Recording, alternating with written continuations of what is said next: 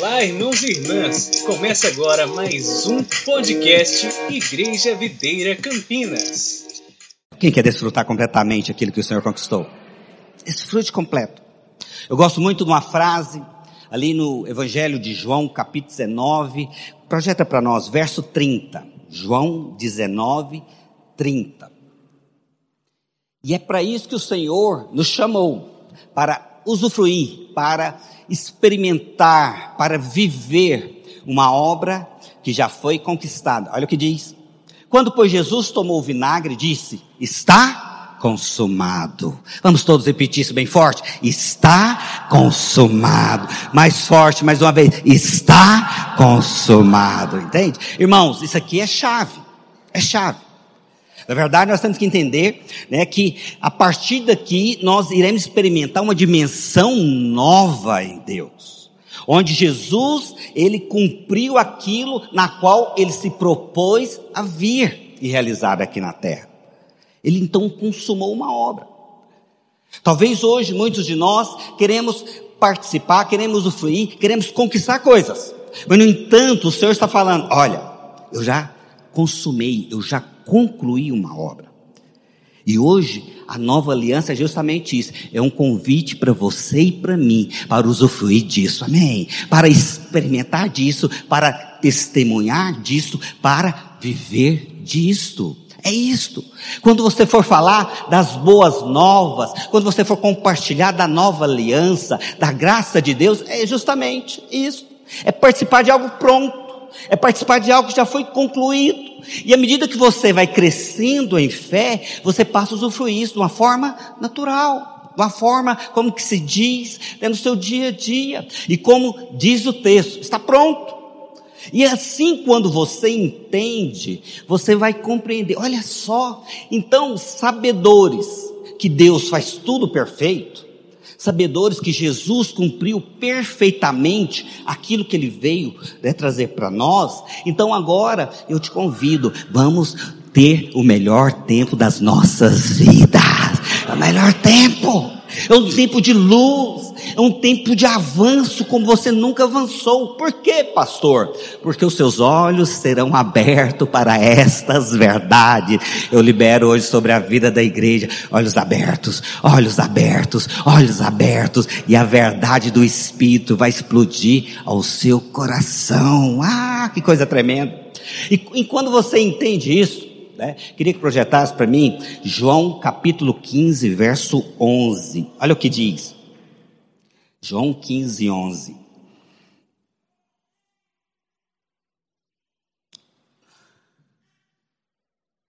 Tenho-vos dito essas coisas, para que o meu gozo esteja em vós, e o vosso gozo seja completo. Completo. Então, quando Deus ele concluiu esta obra, o alvo dele, a consequência disso que ele conquistou na cruz, foi o quê? Para que eu e você tenhamos o quê? Um gozo pleno, um gozo completo, tenhamos um prazer perfeito, tenhamos, né, de fato, uma vida que vale a pena. Importantíssimo você entender. Também projeta lá em João 17, 13. Olha só, algo completo. Não tem essa de uma vida mais ou menos. Fala por mal lado assim, vida mais ou menos não é para você nem para mim. Já viu aquela vida de roda gigante? Às vezes está lá em cima, depois lá embaixo. Lá em cima, depois lá embaixo. Fala por irmão ao lado, a sua vida é um gozo completo, é deleite, é prazer. As pessoas olharão para você e falarão, ali o povo mais feliz da terra. Cadê o povo mais feliz da terra? Aleluia! Mais feliz? É para isso que você e eu somos chamados a estar aqui. Se for numa festa, vai ser o mais feliz. Se estiver no trabalho, serão os mais felizes. Na sua família, serão reconhecidos como a casa mais feliz da família. É isso que a palavra diz. Olha só o texto. Mas agora, vou para junto de ti. E isto falo no mundo, para que eles tenham o meu gozo completo em si mesmo. Gozo completo. Então entenda, o que está no coração do Pai é justamente isso. Nós tenhamos esse deleite tenhamos este prazer, tenhamos uma vida que vale a pena, tenhamos, tenhamos uma vida que quando você for compartilhar dela com alguém, as pessoas vão falar assim: eu quero disso para mim, eu quero disso para mim, eu quero, fala mais, fala mais, fala mais. Quem quer isso? Quem quer isso? Quem quer poder falar isso com realidade? Então entendo. A vida cristã, ela não pode ser somente frase de efeito. Pode abaixar mais o som tá? Pode deixar o som mais baixinho, mais tranquilo. A vida cristã, ela pode ser, né, ela tem que ser assim. Se você não está vivendo disto, é porque está faltando algo. Está faltando você entender. Está faltando você compreender né, aquilo né, que foi conquistado. Talvez hoje você não tenha tido essa fé. Talvez o diabo fique te acusando. Talvez o seu passado te, te acusa, te oprime. Talvez o seu momento difícil, as circunstâncias que têm se levantado, tenham te desanimado. Mas em nome de Jesus, mas Deus vai mudar nosso tempo. Nós temos uma palavra para nós como igreja aqui, que 2021 vai ser o melhor ano de nossas vidas. Melhor ano. Pastor, mas aí como que eu faço para conquistar isso? Eu tenho que entender que, à medida que eu sei de todas essas promessas em Deus, em mim tem que ter uma indignação. Indignação, né? como se diz, indignação que eu falo, eu me posiciono de tal forma, eu falo, eu quero isso para mim. Uma indignação na qual eu falo, chega, chega. Eu não quero viver o raso, eu não quero viver o superficial, eu não quero viver aquilo que está tão contrário ao que a palavra tem ensinado, está está tão longe daquilo que o Senhor tem dito para nós. Eu quero mais, eu quero mais, eu vou ter uma indignação. Não é que eu me tornarei intratável, né? porque tem muitos crentes no meio da igreja que elas se tornam intratáveis. Intratáveis, pessoas difíceis, pessoas na verdade questionadoras, pessoas na verdade que andam é no natural, pessoas que foram frustradas, que vivem cheios de decepções, pessoas murmuradoras, pessoas na verdade que não têm vivido melhor. E com essa postura, não viverão. Se frustraram com pessoas, se frustraram com liderança, se frustraram com Deus. Tudo isso talvez seja da história de muitos. Mas eu quero dizer algo para você. E isso tudo, essa indignação que você tem, mas na verdade não vai ser para que você seja intratável, mas para que você se torne imparável. Imparável. Entenda isso. Imparáveis. Imparáveis. Na verdade eu tenho que compreender justamente isso. O trabalhar de Deus em nós vai me levar a amadurecer, vai me levar a perceber que o que eu tenho vivido não tem sido melhor, que o que eu tenho experimentado está longe, mas isso não vai fazer com que eu me torne uma pessoa árida, seca, cética, incrédula. Pelo contrário, eu vou me fortalecer no Senhor nesses dias e eu vou testemunhar o final do ano. O final do ano nós teremos não é um culto da, da colheita, vai ser um culto dos testemunhos. Quem crê nisso? Quem crê? Fala por irmão ao lado assim, você vai testemunhar no final do ano. Nós vamos ter uma fila aqui imensa, cheia de testemunhos. Aleluia. Eu creio nisso, irmãos. Eu creio. Eu creio, eu creio. Eu tenho profetizado a respeito de carros novos que nós teremos aqui, não é verdade? Semana retrasada o Fábio, pastor, deixa eu te contar uma benção. Né? Foi lá e mostrou o carrão dele novo, entende? Esses dias o Juninho, o filho do Fábio, falou, pastor, vim mostrar a benção. Foi lá também comprou um carrão novo. Vai chegar o seu também, em nome de Jesus, amém? nome de Jesus. Ah, quem vai dar uma salva de palmas nesse instante? Porque eu quero, eu quero experimentar disto. No mês de outubro, quando a gente inaugurar esse prédio, você vai falar assim: o Senhor fez na vida da igreja. É porque a bênção está sendo derramada entre nós. A bênção está sendo derramada entre nós. Aleluia, Jesus, glória a Deus por isso. Mas a partir do momento que eu entendo isso, que em mim gera essa indignação, eu vou clamar. Eu vou clamar. Eu vou pedir, Senhor, muda algo. Senhor, abre meus olhos, meu entendimento.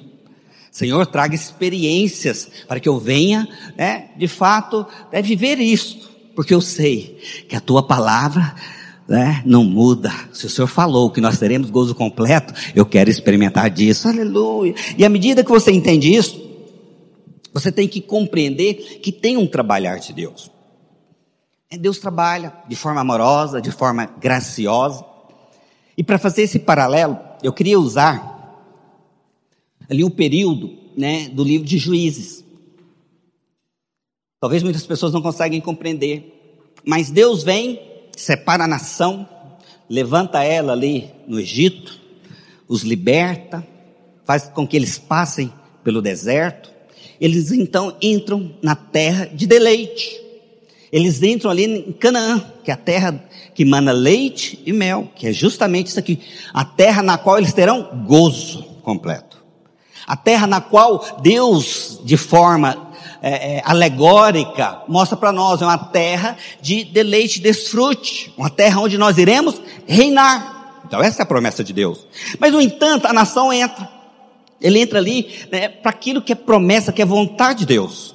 E a vontade de Deus nós sabemos que ela é boa, perfeita e agradável. E o povo entra nesse lugar.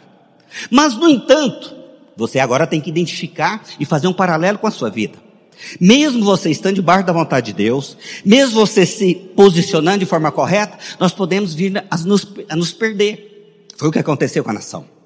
Por incrível que pareça, a nação se perdeu. Mesmo Deus guiando, mesmo Deus fazendo, mesmo Deus indo à frente de cada um deles, mesmo Deus operando sinais, maravilhas, trazendo conquistas, trazendo experiências na vida de muitos ali. A nação era temida. A nação era poderosa, mas eles se perderam. Eles se perderam. E ali então vem um período na qual é pós Josué, é pós aquele homem que foi o grande conquistador. Aquele homem que de fato creu, né? Creu naquilo que Deus tinha prometido e entrou com a nação ali, né? Que mudou a, a como se diz, o nível da nação. Antes eles eram escravos, agora eles eram conquistadores. Eles estavam na terra, que era de fato para ser desfrute, deleite, para ser a plenitude de Deus. Mas nós vemos que nesse período pós-Josué entra uma era chamada Era dos Juízes, onde a nação perdeu ali as bases que sustentava o grande mover, o viver como corpo, viver como nação, ter um propósito claro, que lembre, Deus, na verdade, ama todos, de forma indistinta. Ele não faz acepção de pessoas. Mas, no entanto, ele levantou a nação de Israel para ser um modelo para todas as nações. Olha, eu escolhi essa nação para que ela seja um referencial para todas. E todos aqueles que seguirem essa nação irão experimentar as mesmas coisas. Mas, no entanto, a nação se perdeu. Por quê? Ela, como se diz, começou né, a liderança a viver em, em prol de si mesmo. A liderança passou a negociar os valores de Deus. A liderança, né, os líderes, isso foi né, passando para toda a nação, passou a, a ser independente. Não queriam mais viver ali juntos. Começou a adorar outros deuses, pelo incrível que pareça. Isso aconteceu com essa nação. Passou como é que pode algo assim? Oh, irmãos, você não tem noção muitos que estão aqui me ouvindo, elas acham que servem a Deus e não servem. Não servem. Apesar de ter o coração em Deus, mas por uma teologia errada, por né, incredulidade, não tem servido. Estarei compartilhando isso aqui né, mais à frente. Mas essa nação aconteceu justamente isso. Então ela passou a ter um período de 400 anos, praticamente, que foi a era dos juízes, né, onde houve ali 14 juízes. Na verdade, eram homens levantados por Deus para tirar a nação da opressão né, do inimigo, né, principalmente os filisteus. Né? Então, eles eram livres dessa opressão. Imagina, 400 anos. 400 anos. Deus vinha, libertava eles, depois eles novamente tinham um período de paz, mas depois se corrompiam, depois eles se perdiam novamente, entravam naquele ciclo vicioso daquele ciclo que a coisa não avança, não rompe. E não foi só uma vez, foram 14 vezes. Uau, como é possível isso? Sim, isso é só para mostrar o quanto nosso Deus é tolerante conosco. Isso é para mostrar o quanto nosso Deus é gracioso conosco. Ele tem paciência, ele te espera. Mas eles, a nação, não estava vivendo o melhor. Não estavam. estavam ali distante daquilo que Deus tinha. E assim também tem muito crente que estando na vida da igreja não está vivendo né, o melhor, a plenitude que Deus tem, e talvez ela fica querendo buscar justificativa em tantas coisas, de pessoas, no, na sociedade, na família, na igreja, em Deus, né, tantos, né, ouço tanto isso, irmãos, ouço tanto isso, querendo justificar as suas frustrações. Em nome de Jesus, a palavra deixa claro, a questão era o povo. A questão era o povo. Enquanto a luz no meu coração a esse respeito, tem algo vai ser mudado. E aí o interessante que, como eu falei, os juízes começaram a buscar os seus prazeres. Né, alguns juízes famosos você conhece, Gideão era um deles, né, Sansão, né, o penúltimo deles, né, Samuel que foi o último. Todos esses, né, Débora, né, todos esses foram juízes, né, que reinaram sobre a nação nessa posição. Mas a nação sempre entrava nesse ciclo vicioso. Pastor, mas eles não estavam ali no lugar da promessa. Pastor, eles não estavam ali diante de uma palavra de Deus. Pelo incrível que pareça, estavam. Mas pelo incrível que pareça, eles não estavam experimentando da plenitude. Não estavam. Pastor, mas tanto parece hoje com a nossa realidade? Sim. Parece tanto com a nossa realidade. De quantos de nós aqui né? Poderíamos estar muito além. Quantos de nós aqui poderíamos né, estar usufruindo, estar falando, né? Como é, é, quem tem um prazer tão maravilhoso em viver, mas a gente vê talvez é muitas rostos, né, muitas faces frustradas, decepcionadas, cansadas, mas o Espírito de Deus, de graça, vai liberar sobre sua vida hoje um renovo, amém? Um renovo da parte de Deus no seu coração. Então talvez a gente acaba entrando naquele conflito onde nós falamos, ah, nada dá certo na minha vida, ah, eu não presto para nada, ó oh, isto, ó oh, aquilo, e tal, e tal. Mas eu quero dizer algo para você. Aqui, no livro de Juízes, fica claro que assim é o homem. Por isso nós não podemos confiar no homem. O homem é essa pessoa falha, essa pessoa que erra. Essa pessoa que talvez acorda hoje tão animada, mas amanhã está tão desanimado. Hoje ele quer conquistar tantas coisas em Deus, mas amanhã não tem disposição nem para abrir a palavra de Deus. Entende? Assim é o homem. Mas pastor, e o que que faz para mudar isso? É justamente o que estaremos compartilhando agora. A nação passando por esse momento difícil.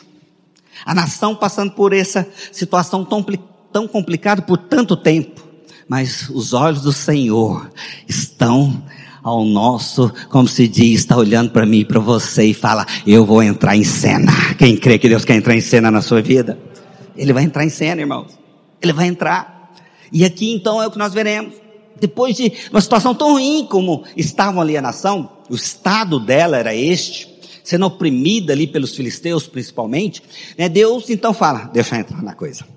Deixa eu entrar. E é isso que eu queria, então que você entendesse. E aí, Deus vem, escolhe o que para mudar a realidade dessa nação? O menino. Que incrível, né? Deus vem e escolhe uma criança chamada Samuel. Então interessante, talvez você que é acostumado tanto com legalismo, você nunca imaginaria que Deus escolheria uma criança. Talvez na sua, sua, mente, você talvez passa que Deus escolheria aquele homem mais capaz, mais poderoso, mais sábio, mais experiente, mas Deus não faz assim. Deus escolheu uma criança para mostrar para mim e para você que tem jeito para sua vida, tem jeito para minha, tem jeito para sua família, entende? Deus está querendo mostrar para nós, não tem nada a ver com quanto você sabe, com quanto você tem, com quanto você é capaz. Tem a ver que Deus escolheu você para dar certo.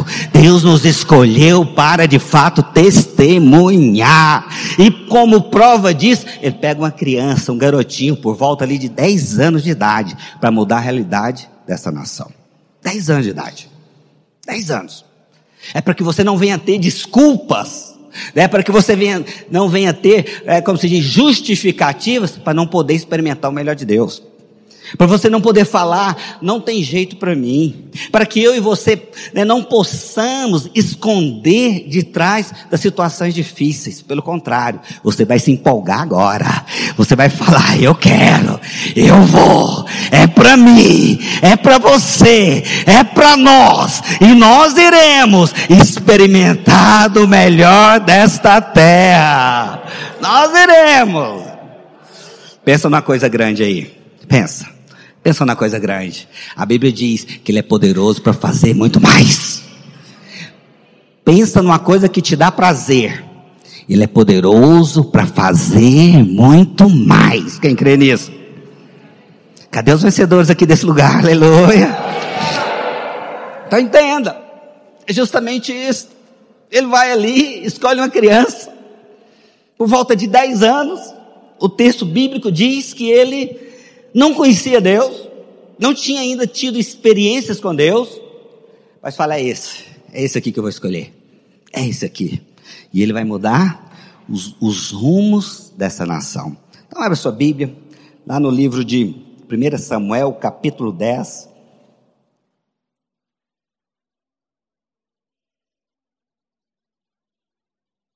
Verso 1. Olha o que diz o texto bíblico.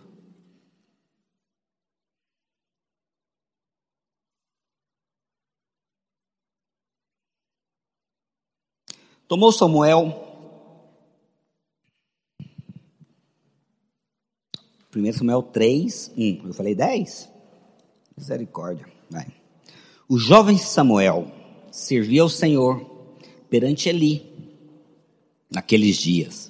A palavra do Senhor era muito rara, as visões não eram frequentes. Então a, a, a nação estava passando um momento de frieza espiritual.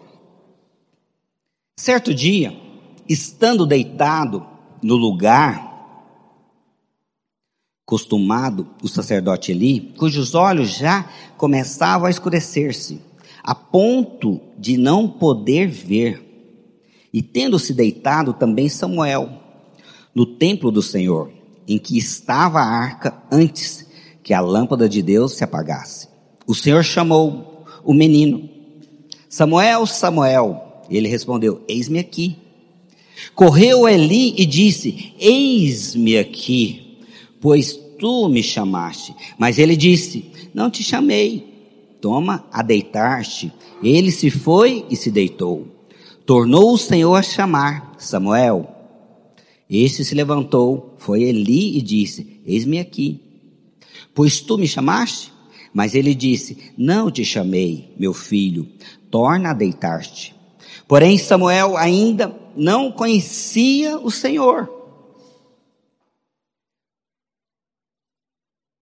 E ainda não lhe tinha sido manifestada a palavra do Senhor. O Senhor, pois, tornou a chamar a Samuel terceira vez, e ele se levantou e foi a Eli e disse: Eis-me aqui. Pois tu me chamaste, então entendeu Eli que era o Senhor quem chamava o jovem. Por isso, ele disse a Samuel: Vai te deitar-te. Se alguém te chamar, dirás: Fala, Senhor, porque o teu servo ouve. E foi Samuel para o seu lugar e se deitou. Então veio o Senhor esse, é, e ali esteve, e chamou como das outras vezes, Samuel, Samuel. E este respondeu, fala, porque o teu servo ouve. Aleluia. Então entenda. Então aqui nós estamos vendo, na verdade, esse, essa criança, esse menino, a Bíblia diz, ele tinha por volta aqui de 10 anos de idade, segundo os estudiosos. E aqui ele estava passando por um momento que é chave ele teve uma experiência com Deus. Ele teve uma experiência. Para nós tem que ficar muito claro a importância disso. Talvez você quer tanto mudar a sua vida. Talvez você quer tanto ter experiências novas, experimentar o melhor de Deus, meu querido, mas é impossível você experimentar o melhor de Deus se não tiver uma experiência com Deus. É impossível. Não adianta você achar que é porque a sua necessidade vai trazer você, fazer com que você experimente coisas grandes. Não é a sua necessidade, não é não. Não é. A sua necessidade fará com que você tenha uma experiência forte. Na verdade, você tem que entender como aqui Deus vem, escolhe esse menino, né? Como Ele está te escolhendo neste tempo para trazer uma transformação na sua casa, na sua vida, na sua história. Deus está escolhendo você como escolheu esse menino. Ele não tem nada maravilhoso, ele não tem um dom fantástico, ele não é uma criança né, super dotada de forma alguma, é uma criança normal. E o texto bíblico, inclusive, afirma: ó, ele nem conhecia ainda Deus, ainda não tinha tido nenhuma experiência forte com Deus. Não. No entanto, Deus falava e ele não conseguia nem discernir. Nem discernir ainda. Talvez isso pareça muito comigo com você, no seu estágio. Mas, no entanto, você vai perceber aqui que na vida dele havia algo que tem que haver em nós. Tem que haver. Talvez Deus quer fazer algo na sua vida, mas você não entende que o processo de Deus trabalhar é claro. Da mesma forma que foi com ele, é comigo e é com você. Não tem como você mudar a situação na qual você está hoje sem responder esse nível, pelo menos. Não são coisas grandes. Porque talvez na sua cabeça você acha que tem que ser aquela pessoa tão santa, tão perfeita, aquela pessoa que conheça tanta palavra, mas pelo contrário, não é assim que a graça de Deus funciona. É Ele operando em você, filho. É Ele movendo. É Ele quem move, é Ele quem conquista, é Ele quem transforma, é Ele que traz vida, é Ele que traz transformação, é Ele que traz esperança, é Ele que traz alegria, é Ele que traz a cura, é Ele que traz a alegria do Espírito em nossas vidas, é Ele que vai trazer a provisão para a gente concluir esse prédio, é Ele que move em tudo, move em todos, a Ele a honra, a Ele a glória, aleluia. Então entenda, a obra é dEle. E aqui então ele escolhe uma criancinha de 10 anos de idade. Mas aí nessa criança há alguns, algumas características que você, nós precisamos ter. Aqui nós vemos então uma criança que não conhecia, como eu disse, Deus ainda, mas ele estava atento. Ele estava com os ouvidos atentos. Ele estava ali disposto, disponível. Ele estava ali querendo. Ele estava ali desejando. Que essa indignação venha fazer isso conosco. Ter essa santo desejo. Aleluia. Não adianta você ficar sentado, meu querido. A graça está movendo. E você vai entrar nesta onda e vai também usufruir dela. Não adianta você querer né, surfar sem querer entrar na onda. Não adianta você querer experimentar do melhor sem querer entrar na onda da graça. Tem que haver uma disposição na sua vida. Tem que haver essa disposição. E aqui nós vemos o pequeno, o jovem Samuel. Eis-me aqui, eis-me aqui. Fala, Senhor, que o teu servo ouve. Fala.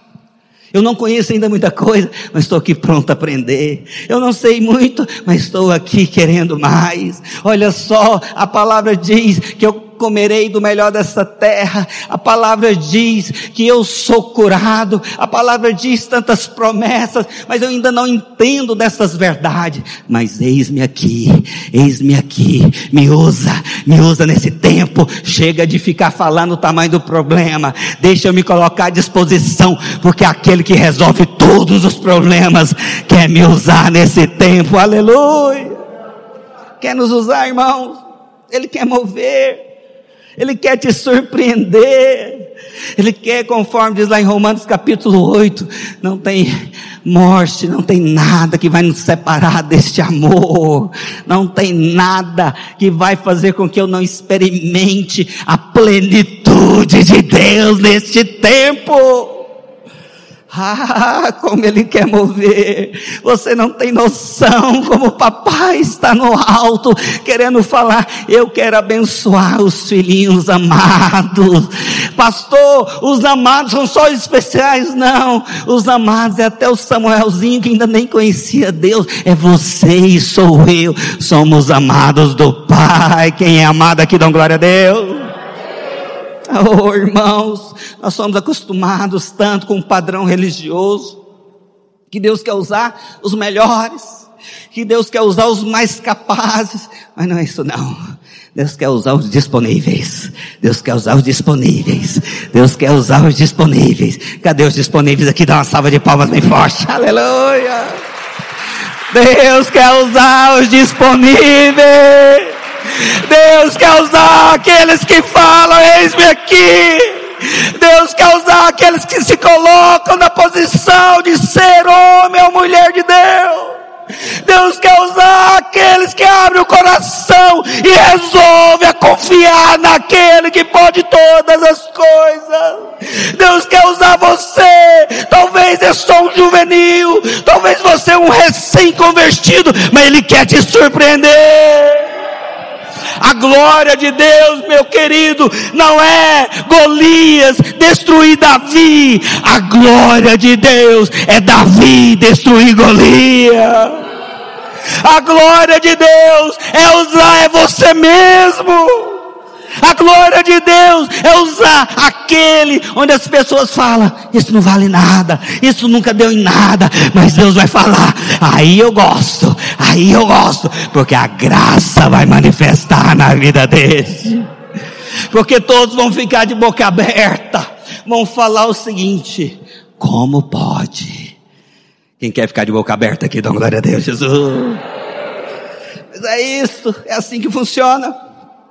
Assim que funciona o padrão dos céus, irmão. O padrão dos céus é diferente. O padrão dos céus é completamente diferente do natural. O natural talvez é o seguinte: esse pastor é doido, quer inaugurar esse prédio em outubro.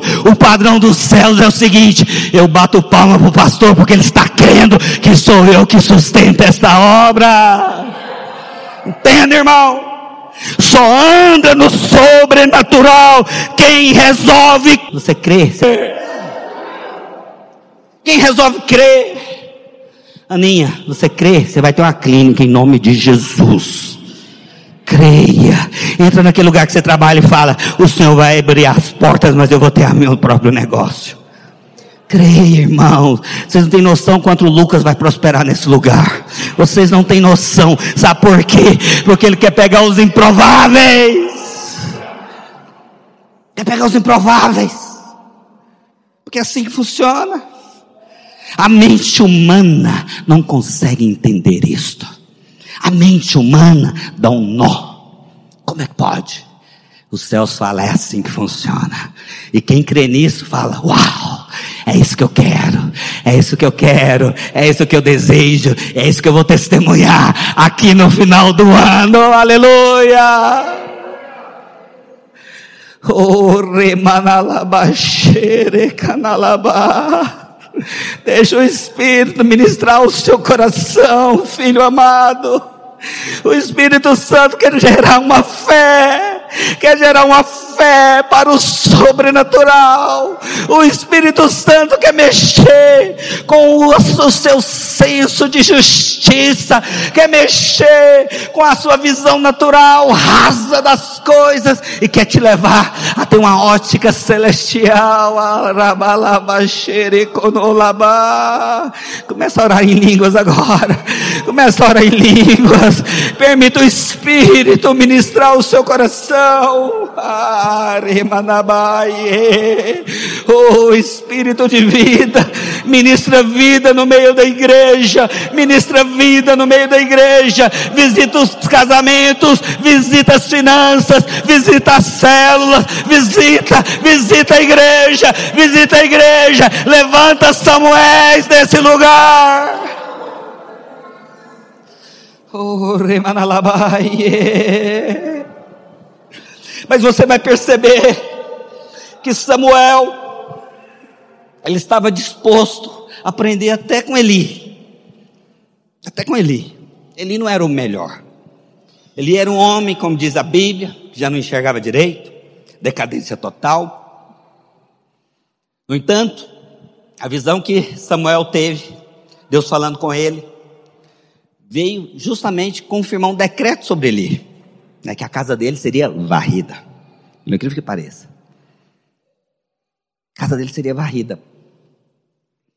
Para vocês terem uma ideia. Mas foi com ele que Samuel aprendeu. Tem muitas pessoas que não avançam, porque elas não estão dispostas a aprender com a liderança que Deus tem colocado sobre a sua vida. Talvez você é tão cheio de avaliar, criticar. Eu quero dizer algo para você, porque você não entendeu nada. Vai ser como Eli, vai ser varrido. Infelizmente, Varrido no sentido de não poder experimentar o melhor. Ser varrido no sentido de passar, não tem um legado, não tem uma história, não tem uma vida cristã, onde as pessoas vão olhar e falar: que vida legal, que joia aquilo ali, nossa, que irmão, entende? Porque você ainda não entendeu que é assim que os céus trabalham. Deus usa as coisas mais loucas. E à medida que você entende que essa pessoa que Deus colocou sobre a sua vida é um canal de bênção sobre você.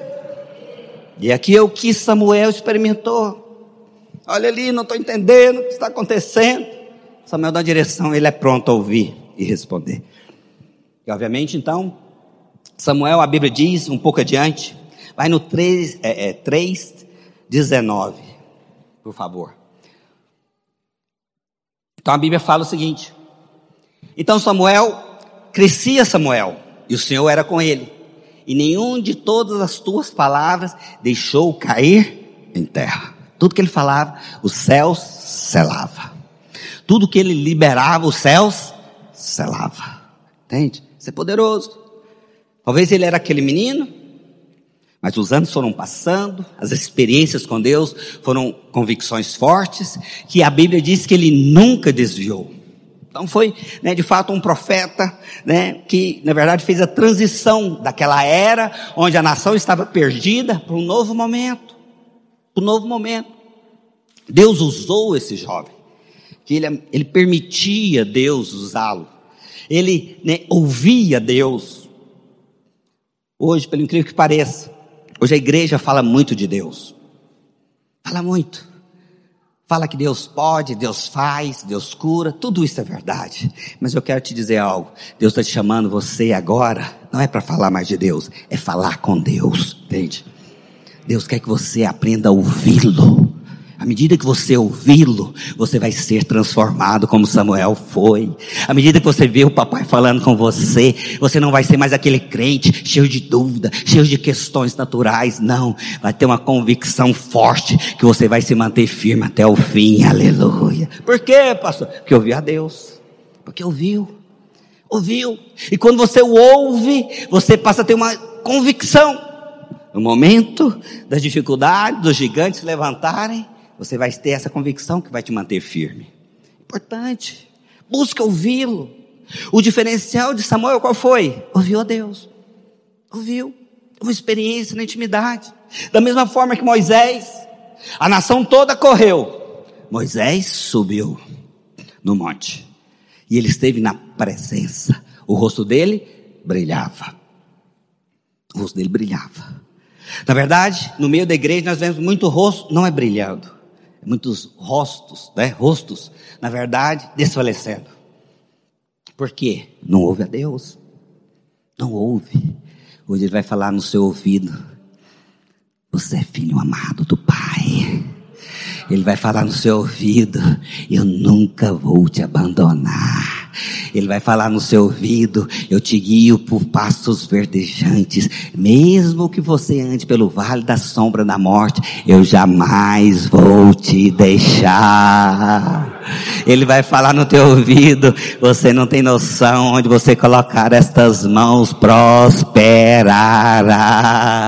Você não tem noção, mas você tem um propósito em Deus. Eu já escrevi os seus dias, já estão definidos e já deu certo. Ele vai falar no seu ouvido da mesma forma que eu estou falando, que eu escolhi Samuel, eu escolhi você também. Aleluia. Ele vai falar no teu ouvido, a tua família vai ser um grande testemunho nessa cidade. Ele vai falar no teu ouvido, o seu inimigo que tem se levantado, ele vem por um caminho, mas vai fugir por sete caminhos. Ele vai falar no teu ouvido, você é muito amado do Pai. Aleluia! Quando você ouve isso do próprio Deus, algo acontece dentro de você. Arimanabaxê. Oh, sou amado. Fala aí, sou amado. Fala aí, sou amado. Júnior, vem cá, pega o teclado aqui para nós. Aqui é a congregação dos amados. Ah, aqui a congregação dos amados. O Senhor está falando no meu coração, sou amado. Você não foi abandonado, filho. Você não foi deixado. Você não foi esquecido. Pelo contrário.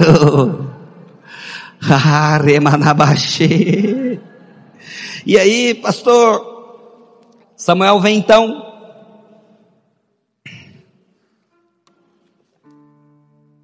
Se posiciona.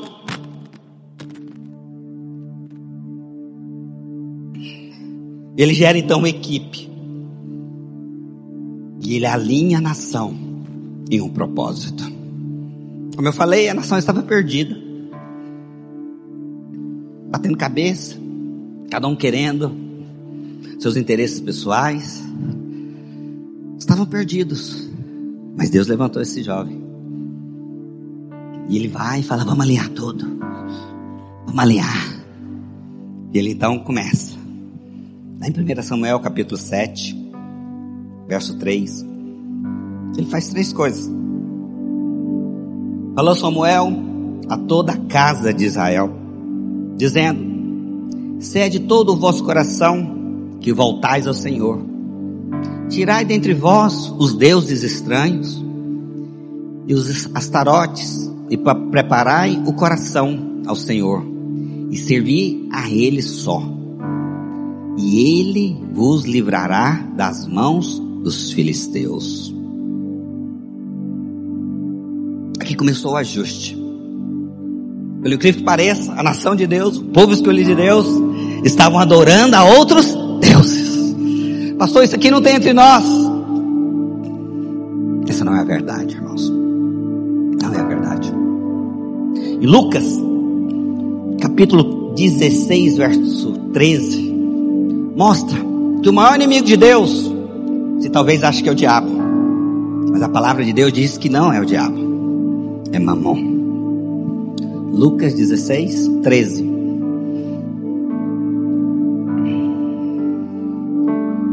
Ninguém pode servir a dois senhores, porque ou há de aborrecer-se de um e amar a outro, ou se devotará a um e desprezará o outro. Não podeis servir a Deus e às riquezas. Seu primeiro inimigo. A verdade é que não fala que o concorrente de Deus é o diabo, é a riqueza. Ah não, pastor, isso não acontece aqui, isso aqui não tem noção. Acontece mais do que você pensa. Tem pessoas que, para definir se elas terão filhos, ou a quantidade de filhos, ela olha é o bolso.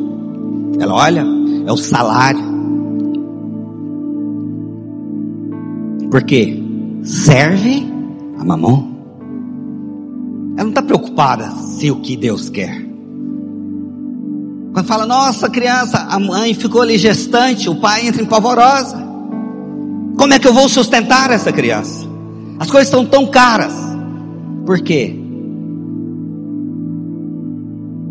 Que serve a mamão. Fala, não, pastor, não é assim não. É.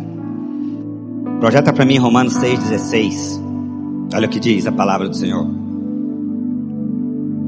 Romanos 6, 16. Não sabeis que daquele a quem vos ofereceis como servos, para obediência, desse mesmo a quem obedeceis, sois servos?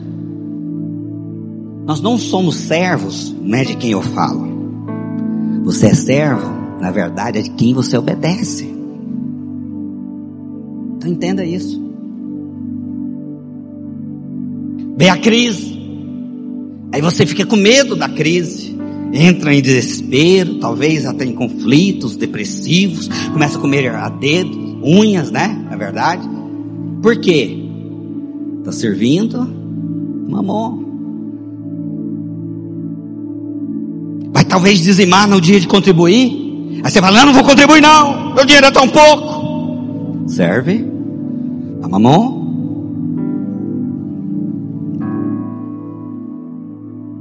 Ah não, compromisso da igreja, não, eu tenho que trabalhar. Eu louvo a Deus, tem algumas pessoas que vêm tão longe para estar aqui conosco. Porque essa pessoa ela sente um testificar, estou ligado, vinculada à igreja ali em Campinas.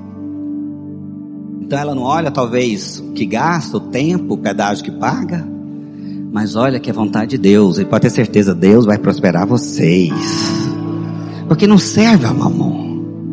Ah, não, eu tenho que acordar mais cedo para poder estar ali. Vou acordar, porque eu sirvo é a Deus.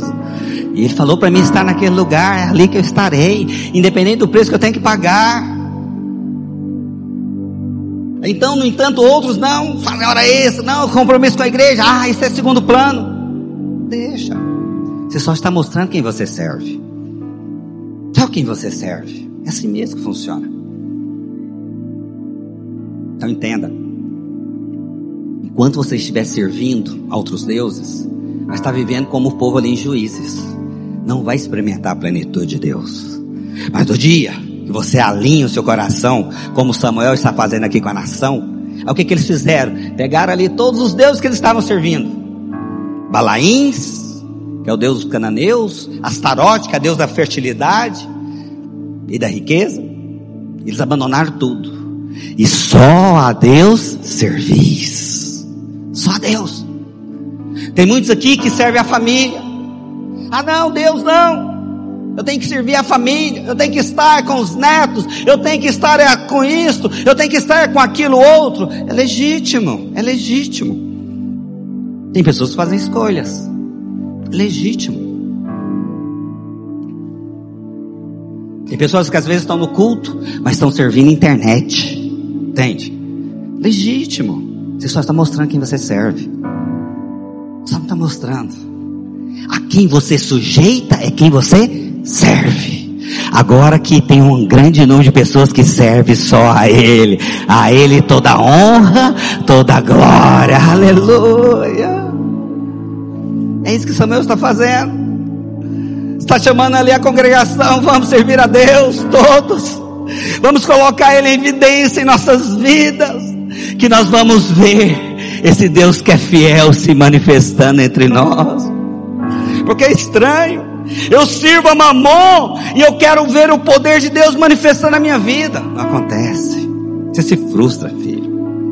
Você se frustra. É uma vida cristã cansativa difícil. Por quê? Está servindo errado. Ah, meu coração é para Deus, é mesmo. É mesmo. Talvez para mostrar como não é. Diante dessa reforma aqui, o que que você se dispôs? Isso é tão interessante, o irmão me ligou, falou, pastor, o senhor sabe, minha situação financeira está tão difícil, mas eu não posso ficar fora disso. O que, que eu posso fazer? Não tem muita coisa que você pode fazer. Ele veio, arrumou outro irmão, compraram produto, tiraram toda a cola, todo o cimento que tinha aqui dentro. Mas ele serve a Deus para ter certeza. Que é assim que funciona. É assim que é. Mas quando o seu coração é descolado, desconectado, você não está nem aí. Ah, isso aqui não faz parte da minha história. Não faz parte. Eu me lembro que a nação de Israel foi convocada a trazer ofertas para fazer ali o tabernáculo. Davi chegou um momento e falou: Para, para! Já tem o suficiente. Final do mês de outubro eu vou falar: não precisa mais dar dinheiro para oferta para o prédio, porque já temos o suficiente. Quem crê nisso, glória a Deus. Sabe, irmão, mas não fica de fora. Aprenda. É isso que Samuel está ensinando aqui para a nação. Vamos servir a Ele. Vamos servir a Ele. Vamos, abandona tudo. Coloque Ele no centro da sua vida. Que quando Ele é o centro, algo maravilhoso acontece no lugar.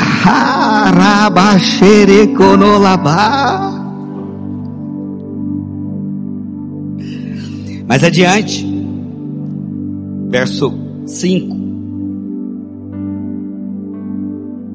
Disse mais Samuel: congregai todo Israel em Mispa. Junta tudo. Vamos ser fortes. De pessoas desconectadas. Pessoas estão fora. Quando você está fora, você não faz parte do corpo. Se eu pego esse dedinho, corto ele, Ele vai continuar sendo dedo, mas sem vida. Não fica desconectado, filho. Não fica. Se tem algo complicado por um crente é ficar fora. Fique no corpo. Pastor, o meu corpo não é perfeito. É verdade. O corpo não é nem você. Mas juntos seremos transformados de glória em glória. Juntos seremos mudados. E vai ser algo tão surpreendente que você menos espera. Você nem imagina. Pum! Algo aconteceu. Porque a transformação do espírito é de dentro para fora. Quando você menos imaginar, as pessoas vão estar batendo no teu ombro e vai estar perguntando o que, que aconteceu com você. E você vai dar aquele sorriso para ele e vai falar o seguinte: Ah, nem sei. Tem tantas coisas que estão acontecendo. Sabe por quê? Porque Ele é o meu Senhor. Aleluia. Então viva corpo. Nós nesse semestre queremos estar trazendo a igreja ao padrão de corpo. Esse negócio de distanciamento, né? Graças a Deus estamos voltando aí à normalidade. As pessoas não estarem podendo reunir. Pelo contrário, vamos estar mostrando nossa força. Nós juntos podemos muitas coisas. Quem crê nisso, dá glória a Deus. E por fim, verso 11. Saindo de Mispa, os homens de Israel perseguiram os filisteus e os derrotaram até abaixo de Betcar. Pensa comigo. Israel estava com medo dos filisteus. Mas por eles terem alinhado o coração com Deus, por eles terem se fortalecido como corpo, Deus moveu. E os inimigos caíram por terra. E aquele ciclo vicioso de altos e baixos foi quebrado aqui. Agora a nação está preparada para se tornar um reino referencial. Eu quero declarar em nome de Jesus, a sua vida também vai entrar nesse padrão em nome de Jesus. Coloque de pé nesse instante.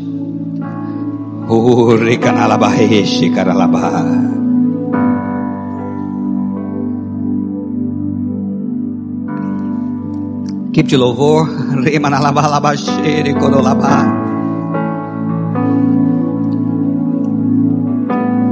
Equipe de louvor vai cantar aquela música.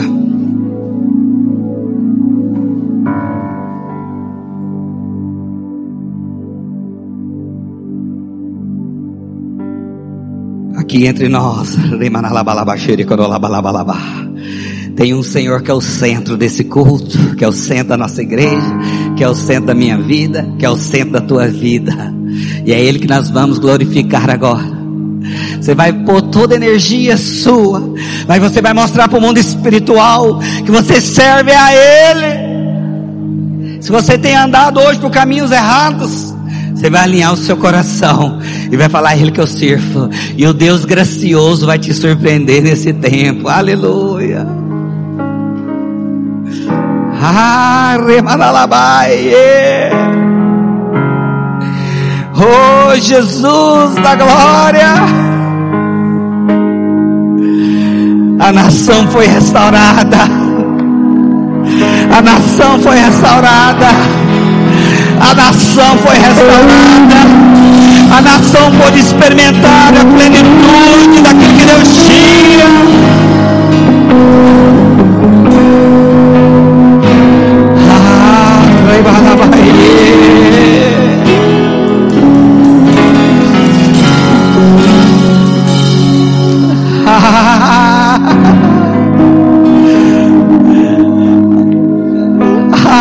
Queria que você agora tivesse a liberdade. Começa a falar palavras de adoração a Ele.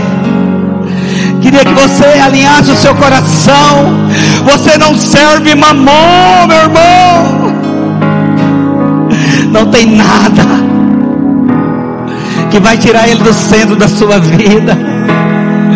Porque você sabe que amado, Você sabe que é precioso. Você sabe que Ele tem grandes coisas para nós. Você sabe e Ele renova tuas forças.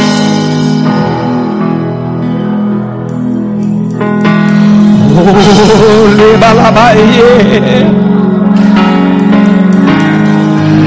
Dá liberdade ao Espírito, meu irmão. Dá liberdade ao Espírito. Deixe uma atmosfera de consagração, de entrega. Deixe uma atmosfera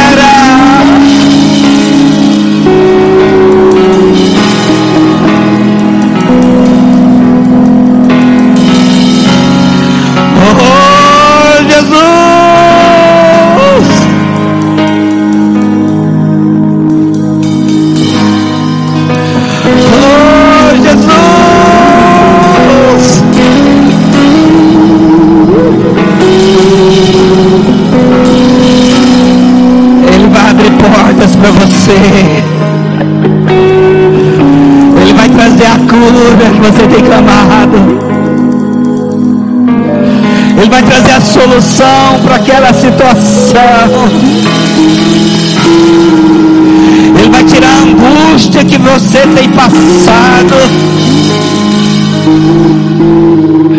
Ah,